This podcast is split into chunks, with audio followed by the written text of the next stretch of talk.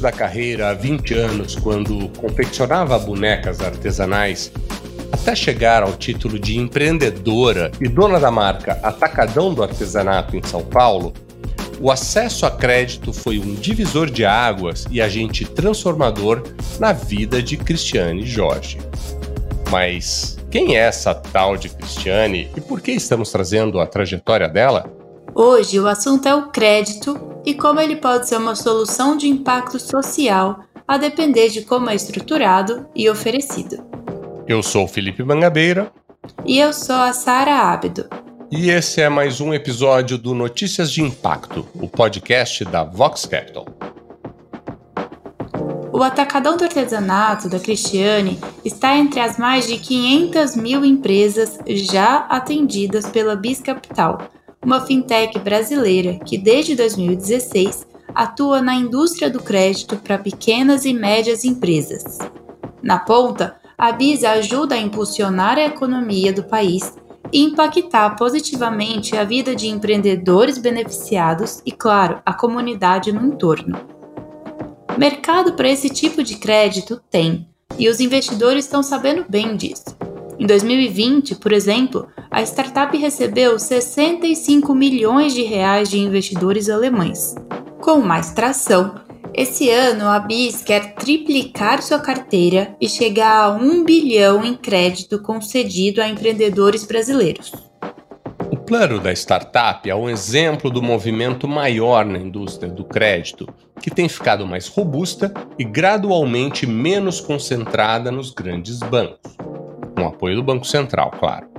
Ao estimular a agenda do Open Finance, que também engloba Open Banking, o Banco Central tem endossado maior intercâmbio de dados para a oferta de crédito.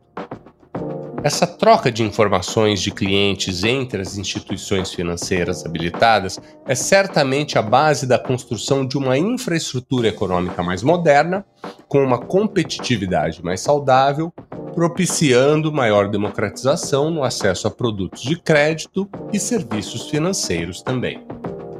A agenda do BC também valoriza o papel das fintechs que cada vez mais se consolidam como importantes mediadoras do crédito e impulsionadoras de projetos e de tecnologia. O cenário do crédito está em constante evolução no Brasil e comprova a importância de se ter alinhados uma estratégia regulatória, o mercado de capitais, a tecnologia e, claro, a intenção genuína de transformar para melhor a vida das pessoas a partir de diferentes soluções, entre elas o crédito. Mas não é o crédito pelo crédito. No modelo de negócio, é preciso oferecer serviços complementares que propiciam um recurso sustentável, uma transformação perene, ao invés de endividamentos em série. Retomando o exemplo da BIS, a startup não se limita a oferecer empréstimos. Ela também ajuda na educação financeira para seus clientes empreendedores, oferece suporte na visão de negócio e simplifica a jornada do empreendedor. Além do crédito e as oportunidades que ele traz, ficam os aprendizados. Agora, imagine o potencial dessa operação se considerarmos que somente em 2021 quase 4 milhões de empreendedores formalizaram suas micro e pequenas empresas ou se registraram como microempreendedores individuais, os MEIs.